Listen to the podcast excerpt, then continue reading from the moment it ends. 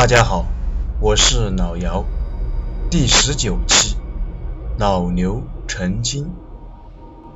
小时候，我奶奶讲过一个老牛成精的故事，不怕大家笑话。到如今，我还不敢吃牛肉，也不敢去看牛的眼睛，瘆得慌。奶奶小的时候，那可是许多许多年前的事情了，还没有见过动物也是可以成精的。故事是这么说的。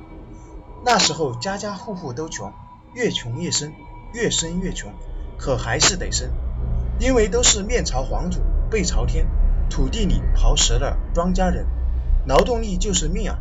到了农忙的时候，谁家爷们儿带着几个大小伙子翻整完自己的土地，看着别人羡慕的眼神，走在路上都轻飘飘的，忘了浑身的酸痛。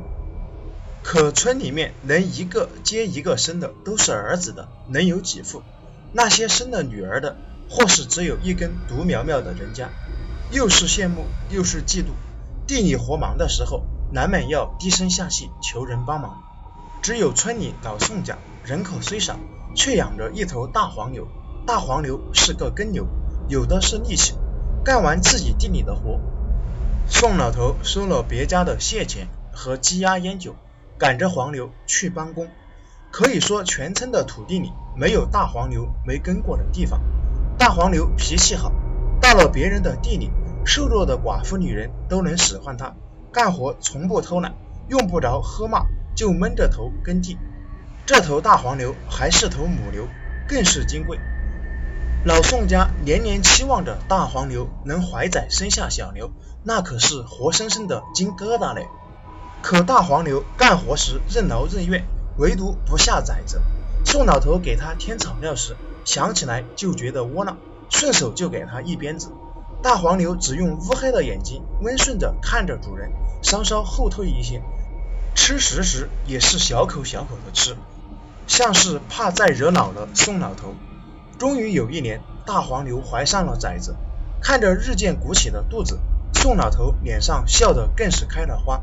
喂大黄牛的草料都精细了许多。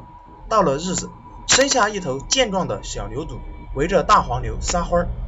可这小牛犊和他娘大黄牛完全不是一个性情，又犟又倔，牛栏根本拦不住它，常常偷跑出去。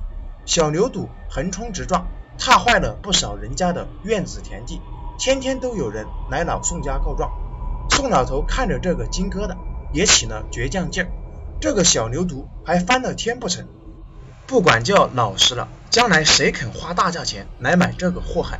每当小牛犊跑远了，宋老头就使劲的抽着大黄牛，让它哞哞叫。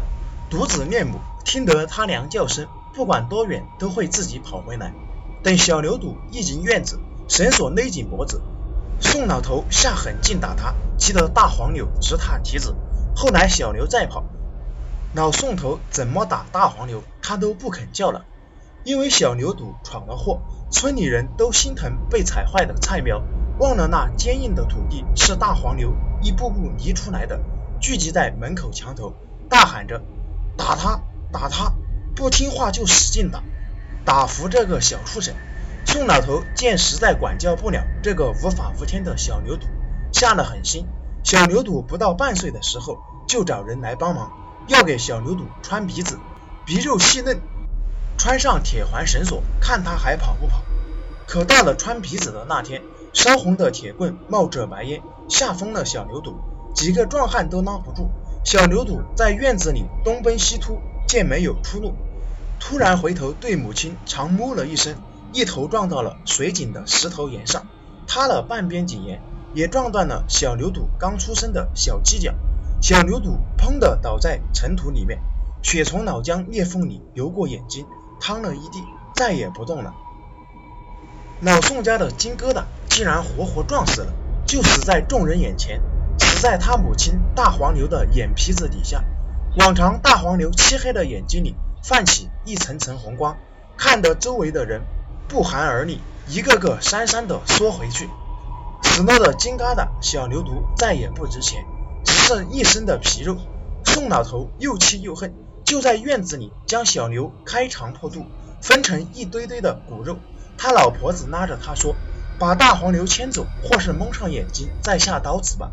宋老头一把推开他，说：“牲口家家的，懂什么？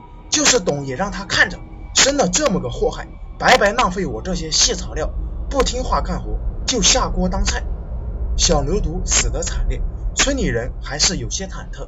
宋老头半卖半送，见一堆的骨肉都分得干干净净，自己家煮了一锅下水活小牛头。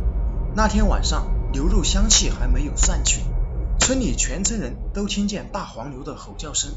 平日牛叫是哞哞的动静，那天晚上大黄牛的叫声却是哞。